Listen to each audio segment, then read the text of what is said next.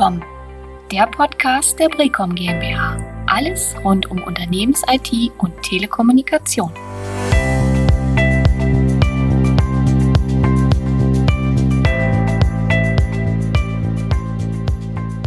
Hallo und herzlich willkommen zu einer neuen Ausgabe unseres Podcasts. Heute zu dem Thema Security Awareness im Homeoffice, Risikofaktor Mensch vor dem PC.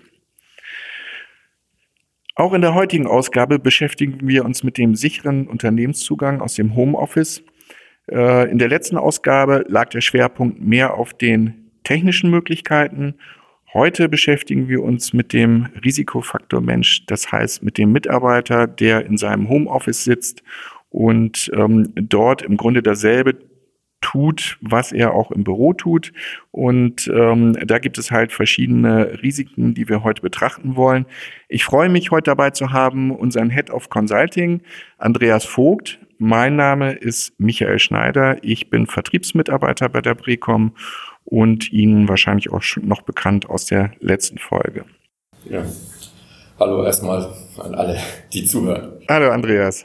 Michael. Ja, in der letzten Folge unseres Podcasts haben wir uns tatsächlich mehr mit den technischen Rahmenbedingungen für das sichere Arbeiten im Homeoffice beschäftigt und ähm, haben aber da auch schon darauf hingewiesen, dass wir in unserer heutigen, also in der in der zweiten Folge uns mit dem Mitarbeiter selbst beschäftigen wollen in der aktuellen Corona-Zeit haben wir halt deutlich mehr Mitarbeiter in Homeoffices als noch zu Jahresbeginn. Und in äh, dieser Phase haben viele Unternehmen unvorbereitet ihre Mitarbeiter in das Homeoffice entlassen und haben oftmals keine Richtlinien mitgegeben, wie in privaten Umgebungen gearbeitet werden soll. Das führt halt teilweise zu Situationen, in denen Mitarbeiter ja mehr oder weniger unbesorgt mit Unternehmensdaten umgehen und äh, auch dabei unternehmenseigene Infrastruktur nutzen, ohne sich dabei der Gefahr äh, bewusst zu sein. Ich habe das Ganze mal versucht, so ein bisschen zu klassifizieren in verschiedene Unterpunkten, äh, was diese Gefahren im Homeoffice darstellen können. Das ist zum einen der unbefugte Zugriff auf Unternehmensdaten, die Nutzung des geschäftlichen Rechners zu privaten Zwecken, die Sicherung des Rechners vor Diebstahl oder Verlust. Ähm, und ein kleines Thema dabei auch noch ähm, das versehentliche Scheren von Dokumenten in Videocalls, was äh, teilweise auch zu lustigen und aber dabei auch unbeabsichtigten, äh, unbeabsichtigten Situationen geführt hat. Ja, Andreas, dann würde ich mal beginnen mit den Fragestellungen zu dem unbefugten Zugriff auf Unternehmensdaten. Ähm, was würdest du denn unseren Zuhörern raten? Wie schütze ich denn meinen Rechner, ähm, wenn ich mein Arbeitszimmer verlasse? Ja, grundsätzlich äh, kann und sollte der Mitarbeiter genau das Gleiche tun wie im Unternehmen äh, beim Verlassen des Arbeitsplatzes seinen Rechner sperren. Ähm, ich meine, wir Ältere, ich sehe uns ja schon ein bisschen älter, äh, die kennen noch diesen berühmten Klammeraffengriff, äh, Steuerung Alt Delete ja, oder Steuerung Alt Entfernen. Äh, inzwischen mit Windows 10 gibt's Windows L und das ist noch die kürzere Variante und die schnellere Variante, weil es noch nicht mal mehr bestätigt werden muss. Und deshalb äh, empfehle ich äh, grundsätzlich Windows L zu drücken, sobald äh, ein Windows-Betriebssystem neueren Datums auch zum Einsatz kommt. Also da können wir fast in den meisten Fällen davon ausgehen. Ja, super. Mensch, das ist, das ist doch schon mal ein guter Tipp. Das habe ich auch noch nicht gewusst. Win L als äh, zur Sperrung der, der äh, Oberfläche. Das ist echt, echt. Ja, solltet ihr mal ausprobieren. Also das ist äh, ja der schnelle Weg, äh, den Rechner zu sperren. Ja. Ähm, was, was muss ich denn im Umgang mit meinem Passwort berücksichtigen? Gibt es da auch äh, bestimmte Dinge, die ich, die ich einhalten muss? Es sollte auf jeden Fall nicht äh, einsehbar sein, was man dort eingibt äh, als Passwort. Ähm, es sollte natürlich äh, entsprechend von Passwortrichtlinien, die es gegebenenfalls gibt im Unternehmen, das, da kann man auch nochmal drüber sprechen, ob es solche Richtlinien bereits gibt. Wenn es die nicht gibt, empfehle ich, äh, auf jeden Fall mindestens acht Stellen mit äh, Sonderzeichen und Zahlen, Passwörter zu wählen. Und ähm, die sollten dann vielleicht auch äh, das eine oder andere Mal geändert werden, wenn man äh, die Vermutung hat, dass jemand einen Einblick hatte Ansonsten besteht eigentlich in der Regel auch nach BSI keine Empfehlung mehr, das Passwort regelmäßig zu ändern, eher äh, das Passwort kryptisch zu halten. Da hat man wesentlich mehr davon, als jedes Mal eine Zahl zum Beispiel hochzuzählen äh, am Ende, weil das merkt man schnell. Ja, und, und möglichst dann auch nicht den Vornamen der Frau, der Kinder oder des, des Hundes benutzen, ne? Also das sollten schon Passwörter gewählt werden, äh, die man sich selber äh, irgendwo über eine Eselsbrücke merken kann. Äh, aber es sollten äh, vielleicht äh, nicht nur ein Name und eine Zahl sein, sondern da sollten schon äh, mehrere Sätze vielleicht oder tatsächlich einen Passwortmanager zu verwenden. Denn äh, das äh, kann ich auch nur empfehlen. Äh, denn äh, die meisten Accounts, die man heute hat, benutzen eigentlich immer die E-Mail-Adresse in der Regel schon äh, für das Login. Und ähm, dann ist es natürlich mit einer Gefahr verbunden, wenn ich immer wieder das gleiche Passwort bei den verschiedenen äh, Accounts benutze, bei den verschiedenen Systemen. Das heißt, wenn ich mich bei äh, Arcor angemeldet habe oder bei äh, Amazon mit einem Passwort und das wird aus Versehen mal gehackt, was äh, grundsätzlich äh, nicht vorkommen sollte, aber kann vorkommen, dann kann ich mich natürlich, äh, kann ich da natürlich versuchen, bei eBay das, den Account und das Passwort auch wieder benutzen. Deswegen ist meine Empfehlung, äh, für jeden Account auch ein anderes Passwort zu, zu benutzen. Und das wird natürlich schwierig äh, beim Merken. Also das kann sich kein Mensch mehr merken. Ich habe zum Beispiel über 150 Passwörter. Ähm, ich kenne die Passwörter auch schon gar nicht mehr. Äh, die will ich auch gar nicht mehr kennen äh, weil ich dann nur noch ein Passwort verwende für meinen Passwortmanager. Und dort sind meine kryptischen Passwörter hinterlegt, die können bis zu 128 Zeichen lang sein. Oh je. Und da kann auch dann jemand mal rüber gucken. Äh, das spielt ja gar keine Rolle, es sei denn, es ist ein Geübter, der sich die Passwörter dann auch schnell merken kann. Mhm. Ein weiterer Punkt, ähm, den sich auch viele Leute gefragt haben oder auch aktuell vielleicht noch fragen. Ähm, ja, ich sitze jetzt bei mir zu Hause im Homeoffice. Ist es eigentlich auch zulässig, ähm, mit meinem Rechner ähm, beispielsweise in ein Restaurant zu gehen oder an den Strand zu gehen und dort weiterzuarbeiten? Ist das auch möglich? Grundsätzlich ist alles möglich. Ähm, wie gesagt, ich hatte ja schon eingangs erwähnt, es hält, hängt viel von den äh, Regelungen ab, äh, die man im Unternehmen trifft ob sie nun aufgeschrieben sind oder auch äh, nur ausgesprochen. Ähm, meine Empfehlung ist, sie aufzuschreiben, um Missverständnisse äh, zu vermeiden und dann äh, auch für jeden neuen Mitarbeiter Klarheit darüber zu haben, was ist möglich und was ist nicht möglich. Um einmal auf deine Frage wieder zurückzukommen, äh, natürlich äh, sollte es möglich sein, auch außerhalb des Arbeitsplatzes zu arbeiten in der heutigen Situation. Man muss nur ein paar, auf ein paar Dinge achten. Zum Beispiel, wenn ich übers WLAN äh, Zugriff habe, im Public Hotspot, ähm, dann ist erstmal grundsätzlich möglich mitzulesen, was da für ein Netzwerkverkehr drüber läuft. Äh, Im Zweifel kann das sogar ein Klartext sein. Äh, deswegen sollte auf jeden Fall überprüft werden, ob es nicht Verschlüsselungsmechanismen gibt, zum Beispiel ein VPN-Gateway zu nutzen zur Firma dann äh, wird die, werden die Daten verschlüsselt äh, in die Firma übertragen, äh, so dass dann auch äh, die Daten, auch wenn man sie mitlesen kann, äh, zumindest die Inhalte nicht gelesen werden können. Wenn ich kein VPN-Gateway nutze und nur äh, direkt im Internet bin, dann ähm, können grundsätzlich alle Daten erstmal mitgelesen werden. Es gibt eine Ausnahme, das sind die HTTPS-Seiten mit äh, Secure am Ende. Äh, die Inhalte werden dann verschlüsselt äh, zwischen meinem Gerät und dem Webportal, so dass dann auch zumindest die Passwörter, die ich da eingebe auf dem Webportal, nicht mitgelesen werden kann. Das ist schon mal ein ganz wichtiger Punkt.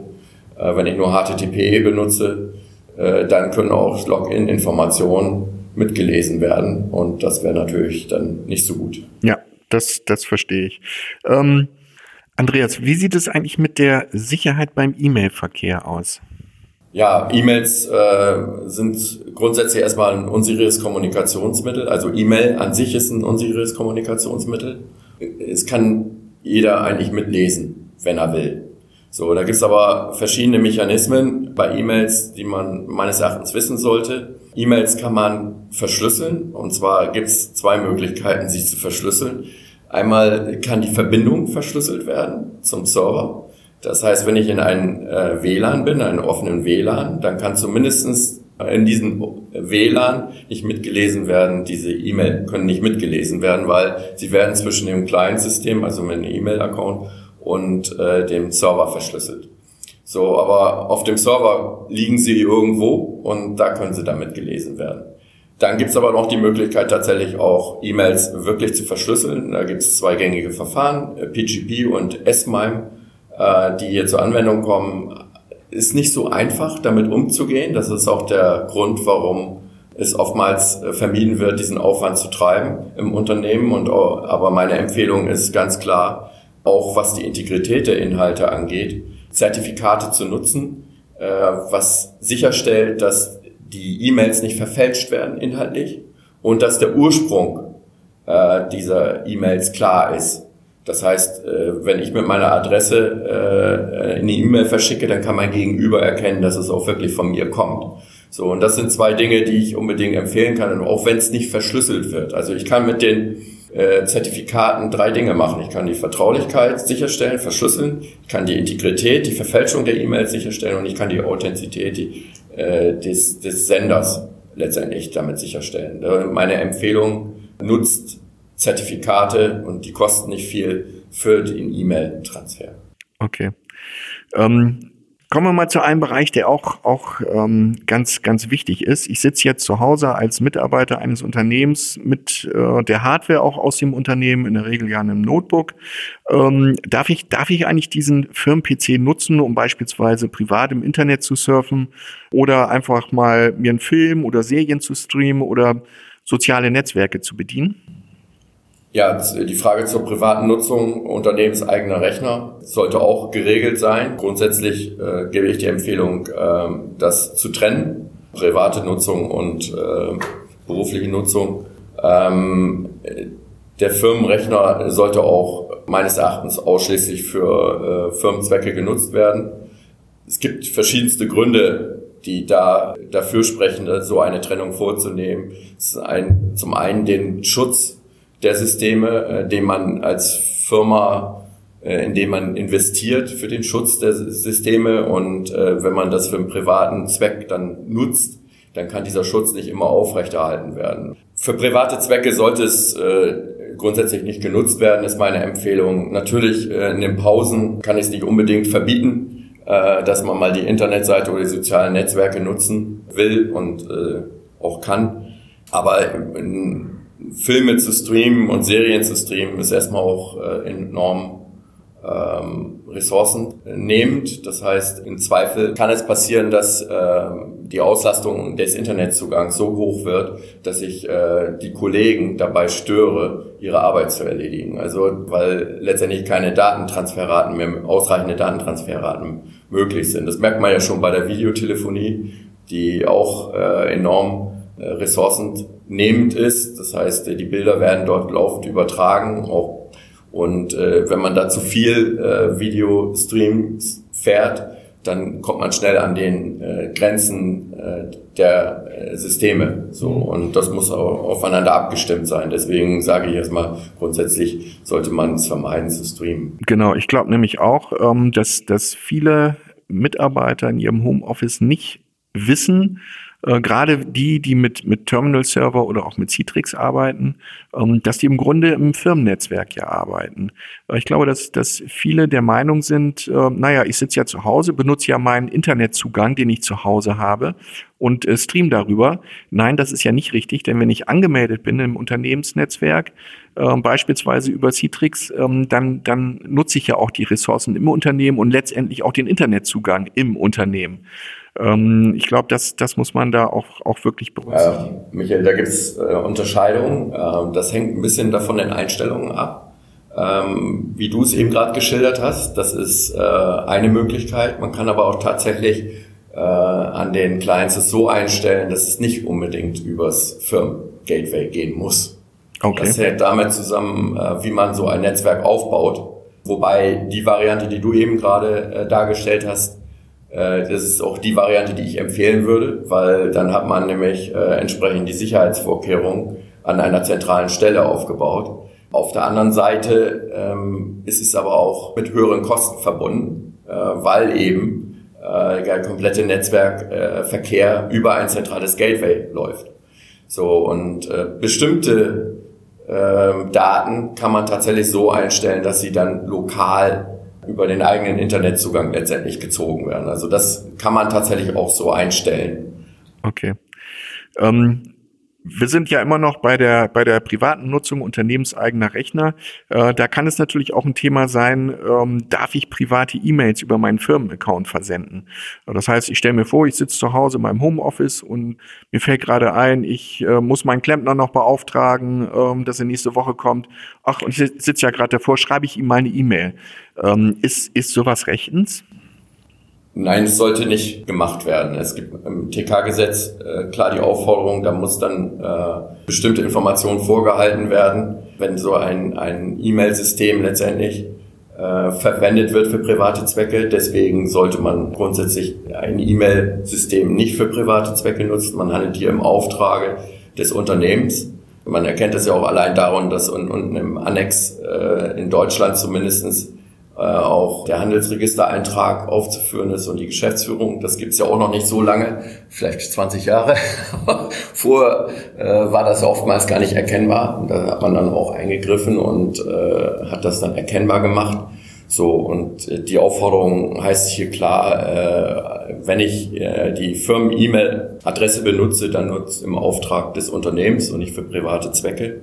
Und ich kann es natürlich nicht verhindern, dass mir bekannte private E-Mails an meinen Account schicken. Kriege oftmals die Frage äh, auch gestellt äh, von Auszubildenden, die ich hier in der Sicherheitseinführung betreue. Äh, dann mache ich es in der Regel so, dann äh, schicke ich diese E-Mail an meinen privaten Account und antworte von da aus. Das ist immer der Workaround, den ich habe. Mhm. Mach den Gegenüber klar, bitte nicht an meine äh, Firmen E-Mail-Adresse private Informationen zu schicken. Es kommt noch dazu, wenn dann äh, auch äh, Inhalte dort drin sind, die Schadsoftware enthalten, äh, dann habe ich da auch eine ganz andere Problematik. Ist es denn in Ordnung, wenn ich, wenn ich mal einen privaten Brief äh, auf, dem, auf dem Rechner des Unternehmens schreibe oder äh, wenn meine Kinder auf mich zukommen und sagen, Mensch, äh, ich muss für die Schule mal eine PowerPoint-Präsentation machen, du hast ja die, das neueste PowerPoint da auf dem Rechner, ähm, darf ich das dann mal eben machen? Ist, ist das äh, grundsätzlich in Ordnung oder ähm, sagst du, nee, äh, auch, auch hier äh, gibt, es, gibt es bestimmte Punkte, die dagegen sprechen, den äh, Rechner mit den Tools zu nutzen? Ja, ist vielschichtig. Ähm, grundsätzlich sollte das auch eine Firmenrichtlinie ähm, definieren. Ähm, ist auch nochmal eine Frage der Lizenzen, die äh, auf den Systemen äh, genutzt werden. Die Lizenzfrage ist da nicht unerheblich, ob es überhaupt äh, privat genutzt werden kann oder ob es nur dann von der Firma äh, genutzt werden darf. Dann kommt noch das Thema Schadsoftware dazu. Ähm, wenn das für private Zwecke genutzt wird, äh, bin ich wieder außerhalb meines Schutzbereichs, meines Anwendungsbereichs der Firma. Äh, also meine Empfehlung ist, nein, ist nicht zu tun. Ja, okay, das ist doch mal, mal eine klare Aussage. Äh, wie ist das denn grundsätzlich mit, mit meinen privaten Daten? Ähm, jetzt habe ich ja meinen Rechner zu Hause und ähm, da könnte ich auch auf den Gedanken kommen, Mensch, ähm, ich kann ja den Rechner jetzt auch nutzen, da habe ich noch viel Platz drauf. Da lege ich einfach auch mal ein paar private Dateien ab. Also nutzt, nutzt quasi das Firmenlaufwerk als, als Cloud-Speicher. Ist, ist sowas denn äh, denkbar und, und äh, Denkbar das ist das natürlich alles. Ich habe ja schon auch einige Erfahrungen sammeln können in verschiedensten Unternehmen, auch bei meinen Kunden. Und äh, nee, es sollte, klare Aussage, es sollte nicht äh, gemacht werden, weil äh, ich kann es gar nicht verantworten, wenn ich dadurch Schadsoftware ins Unternehmen bringe. Ich denke da nur mal an diese Trojaner, die Verschlüsselungstrojaner. Jetzt stell dir mal vor, äh, ich, ich nehme private Dateien, äh, leg die ins Firmennetzlaufwerk. Frau X oder Herr Y öffnet diese Datei und er fängt an, munter die ganzen Laufwerke zu verschlüsseln. Und hinterher kommt dann die Meldung, zahlen Sie mir 10.000 Euro, damit wir die Daten wieder entschlüsselt erhalten. Das ist nicht verantwortlich wenn man so agiert. Also kann ich nicht empfehlen, das so zu tun. Mhm. Private äh, Datenträger überhaupt, die Schadsoftware, die auf diesen Datenträger liegen kann und äh, enthalten sein kann, die sieht man nicht in der Regel. Also es sind nicht mehr Dateien, Exit-Dateien, die irgendwo liegen, sondern die sind dann auch möglicherweise schon verankert in, äh, in Betriebssystemanteile des USB-Sticks. So, und äh, das sieht man nicht. Ja. Da kann ich nur vorwarnen, wenn es Datenträger sind, die nicht äh, von der IT aus dem Unternehmen oder von dem Unternehmen selbst gestellt worden sind, wo man dann ein, eigentlich davon ausgehen darf und auch sollte, dass diese äh, Datenträger sicher sind, äh, zu verwenden, aber alles andere sollte man nicht verwenden im, im Firmennetzwerk. Ja, alles klar. Du, ähm, meine, meine andere Frage. Also es geht ja auch äh, darum, dass Mitarbeiter zu Hause natürlich auch ein bisschen, ein bisschen lockerer ähm, mit, mit äh, nicht nur mit dem Gerät, sondern auch mit den Tools umgehen. Ähm, da stellt sich mir auch die Frage, wenn, wenn ein Mitarbeiter jetzt lockerer mit dem Eingang von E-Mails umgeht, ähm, wie, wie schaffe ich es denn als Unternehmen, meine Mitarbeiter dazu zu sensibilisieren, ähm, auch im Homeoffice nicht munter jedes eingehende E-Mail zu öffnen, sondern da auch ein bisschen äh, sensibel zu bleiben und äh, mir zu überlegen, ist das wirklich ein E-Mail, was ich, was ich öffnen sollte? Ähm, hast du da auch eine Idee für uns? Klar, das äh ist über Erfahrungen zu berichten, Erfahrungen auszutauschen, also im Unternehmen einen Austausch äh, zu ermöglichen, über solche Dinge zu sprechen, auch unter Kollegen. Ja, ähm, also das Reden über Erfahrungen äh, macht am meisten Sinn in meinen Augen. Äh, man kann natürlich Merkblätter generieren oder auch aufschreiben, äh, die dabei helfen, bestimmte Dinge zu beachten.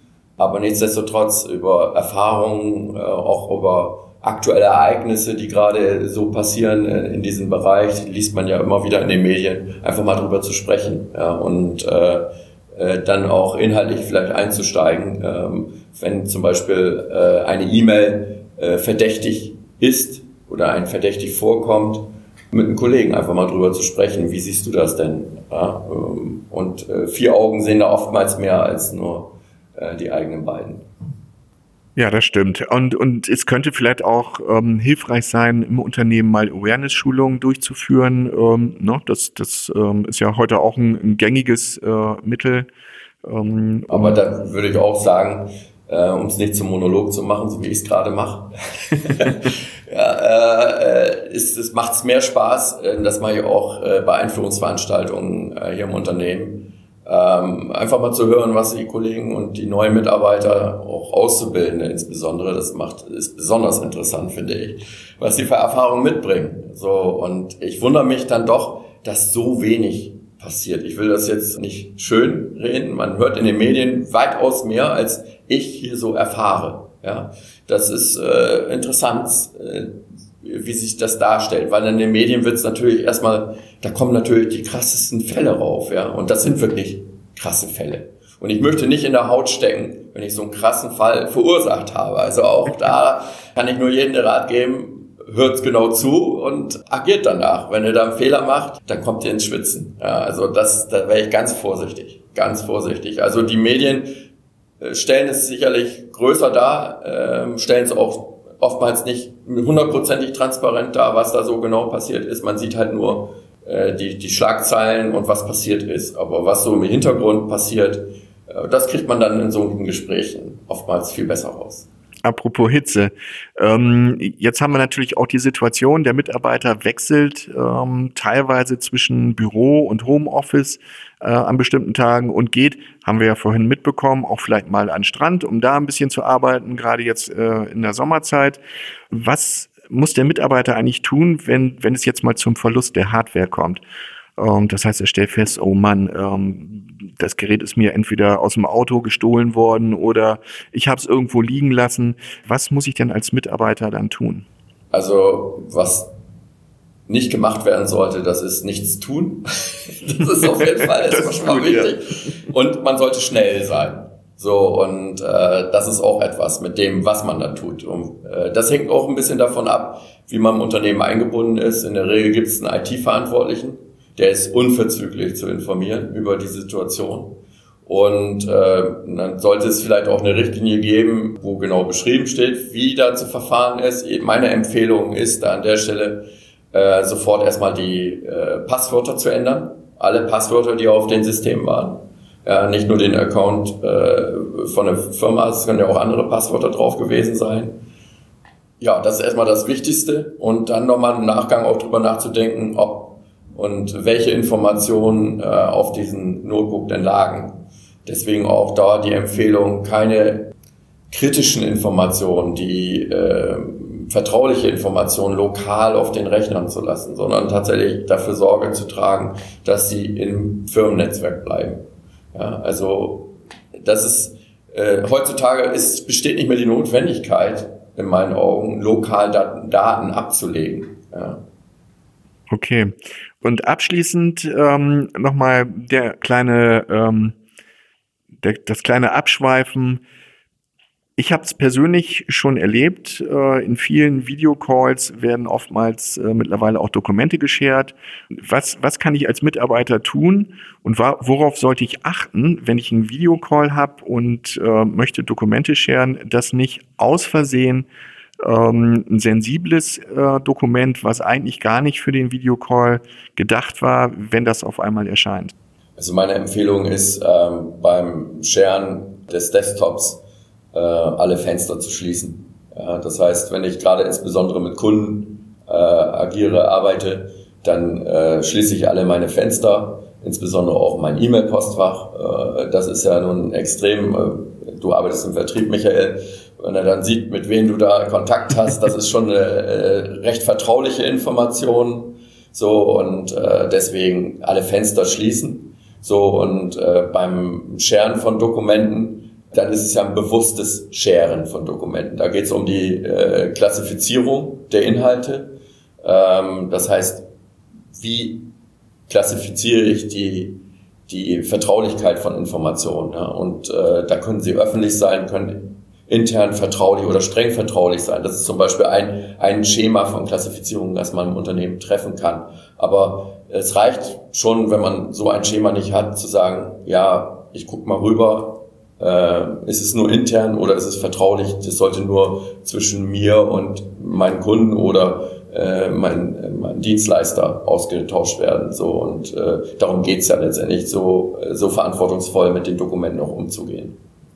Ja, Andreas, vielen Dank für die kompetenten Aussagen und auch für die vielen wertvollen Tipps. Ja, ich danke. Vielleicht kann man auch zusammenfassend sagen, wir müssen für die Mitarbeiter im Homeoffice als Unternehmen sicherstellen die drei Schutzziele Vertraulichkeit, Integrität und Verfügbarkeit.